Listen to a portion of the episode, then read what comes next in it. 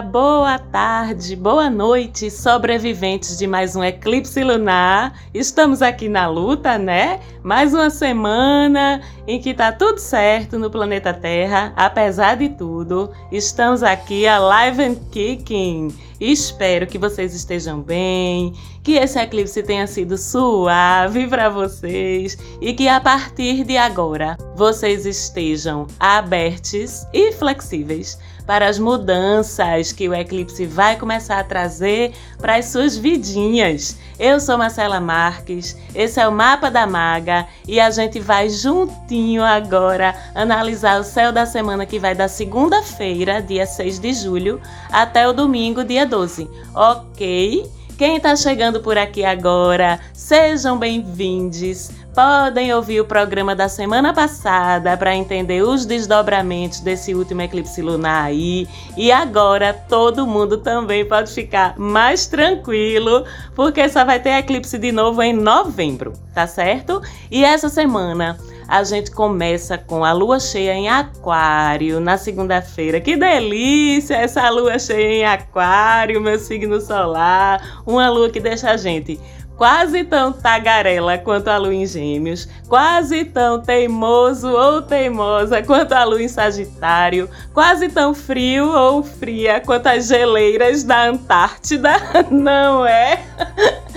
Brincadeira, olha o desapego da aquariana zoando seu próprio signo, menino. Que é isso? Mas, falando sério, é uma lua de instintos emocionais mais voltados para o coletivo, para as amizades, para as causas sociais. É uma lua assim de desgrude. Então não grude não, que essa lua é desgrudada, tá certo? É uma lua daquela música que já é um clássico, aliás, aqui do mapa da maga.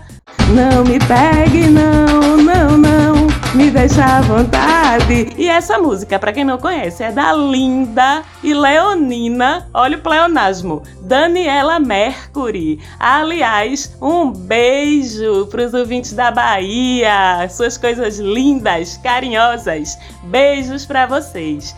E depois de uma semana começando com lua cheia em Aquário, na terça e na quarta dessa semana, a lua passa incríveis dois dias sem formar nenhum aspecto com os outros astros. Aspectos, vocês lembram, né? São os cruzamentos energéticos, as angulações que os astros formam entre si.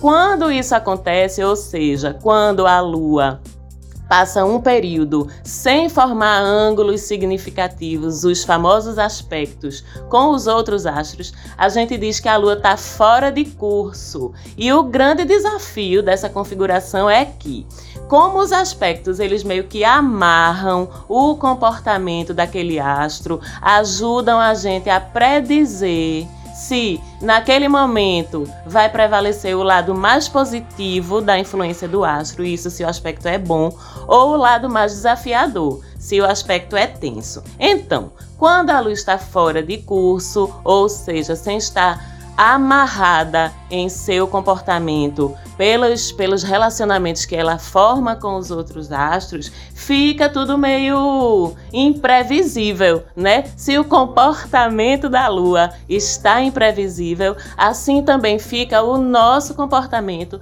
e assim também fica o comportamento de todo o mundo, né? O ambiente ao nosso redor. E aí é que tem que entrar o quê? O nosso bom senso, a nossa presença com P maiúsculo, para que a gente possa controlar as nossas próprias reações, já que a lua não vai estar nem ajudando e nem atrapalhando, né? E a gente pode e deve exercitar esse movimento de a gente controlar nossas próprias emoções, nossos próprios instintos, porque a gente não é maré, né? Tu é maré para ficar o sabor dos humores da lua? Não é, tu tem consciência, né? Então não tem desculpa não, que a lua tava fora de curso para tu sair fazendo besteira por aí não. Te liga e garante teus BO, pelo amor de Deus. E também, justamente como tudo fica meio imprevisível, também não é bom começar coisas novas,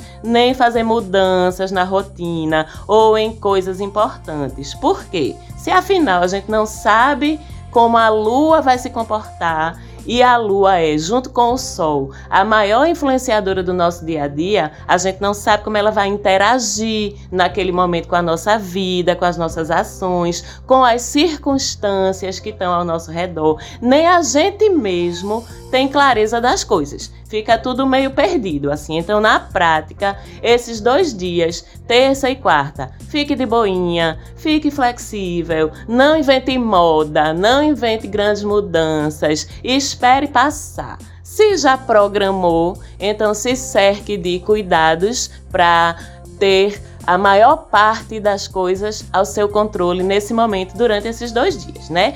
Mas já na quarta-feira mesmo, à noite, essa lua deixa aquário, entra em peixes e aí os movimentos já ficam mais tranquilos, com mais chance de dar certo. Lembrando que a lua cheia em peixes é uma lua mágica, uma lua de abertura espiritual, é uma lua ótima para rituais, feiticinhos, bruxariazinhas, mas tudo bem tá? Não pense em nada fora do caminho do bem. E aí essa lua termina compensando esse movimento mais bandoleiro dos dias anteriores, porque a lua de quarta até sexta, ela deixa de estar fora do curso e passa a ser o que em astrologia a gente chama de lua disseminadora. É a segunda fase da lua cheia, quando ela já está chegando pertinho de minguar. E a lua disseminadora, no geral, é uma lua de espalhar, de disseminar, né, como o nome já diz, de multiplicar e de dividir também. Ainda mais no signo de peixes, né, que é tão altruísta, tão compassivo, tão bondoso. Então, tudo que você faz para os outros durante essa lua disseminadora volta para você multiplicado. Então, vamos fazer o bem, né? E fora isso, a lua cheia em peixes é também o apogeu vamos dizer assim, do nosso abestalhamento, sabe? Porque essa lua deixa a gente tão ligado no nosso interior, nos nossos processos emocionais, espirituais e ao mesmo tempo tão conectado com aquele invisível, com I maiúsculo, né? Que a gente fica dentro da gente, fica acima da gente, fica no passado, fica no futuro, fica na quinta dimensão, fica no mundo da imaginação, fica na ilha da fantasia, fica em todo canto, menos no planeta Terra, menos no aqui e agora. Ainda mais que Netuno, que é o senhor dos sonhos e regente do signo de Peixes, do inconsciente e do supraconsciente, também está no mesmo signo domiciliado. Então, entre quarta e sexta dessa semana, mas principalmente na quinta-feira, que é quando a lua cheia em peixes faz conjunção com Netuno, a gente vai precisar se ligar mais, dar uma aterrada mesmo, ter cuidado com pequenos acidentes, distrações, esquecimentos. Eu com Sol e ascendente em Aquário. Ê, só vive desligada no futuro, por natureza. Eu, com Mercúrio em Peixes no meu mapa natal. Aff, Maria, é um desastre. Socorro, eu fico toda abilocio, como a gente diz aqui no meu país Recife. Então, pra mim, é melhor ficar da cama pra cadeira, da cadeira pra cama, pra evitar transtornos ao meu redor. Agora, em compensação, a minha sensibilidade, a conexão com os guias, fica uma coisa linda Cada piscada de olho é um flash de intuição, de mensagens que chegam, os sonhos, minha Nossa Senhora, dava enredos de filmes. Mas tanto essa parte boa quanto essa parte do abestalhamento não é só para Marcela, não, é para todo mundo, tá? Porque essa energia se derrama sobre todos nós diferenciando apenas da forma como cada um vai acessá-la e como cada um vai se dar ou não se dar com ela. Mas normalmente, quem tem muita água no mapa, ou seja, quem tem um Sol, uma Lua, um ascendente, um Mercúrio nos signos de água, que são Câncer, Peixes e Escorpião, normalmente vocês sentem mais esses três dias de Lua cheia em Peixes e esse um dia de Lua em Netuno, que é a quinta, em conjunção.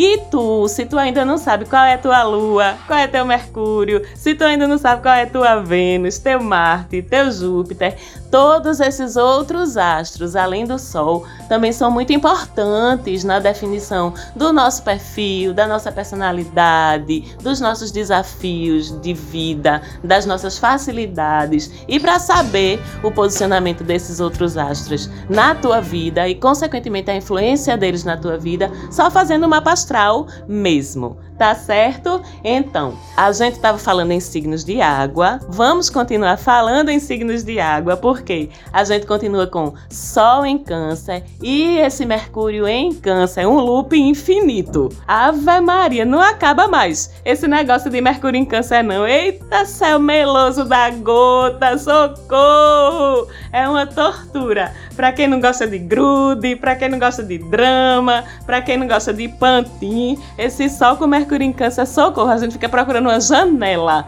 para pular. Já vocês, cancerianos de sol, de lua, de ascendente, estão fazendo a festa, né? Com essa, esse melodrama, essa novela mexicana toda aí sobre as nossas cabeças. E outro astro que também está num looping infinito, minha gente, é Vênus em Gêmeos. Senhor, que não acaba mais nunca. E o pior é que é difícil conciliar, porque a gente tem um Sol e um Mercúrio em Câncer, que são de muitos apegos, muito romantismo mesmo. E uma Vênus em Gêmeos, louca das tamancas, né? Racional, desapegada, descomprometida. Então, é confuso. As pessoas estão mandando sinais confusos. Ora parece que quer, ora parece que não quer, ora parece que ama, ora parece que tá cagando pra você. Então calma, dê esse desconto até essa confusão aí no céu em relação aos afetos melhorar um pouquinho. Até porque, se os outros estão assim,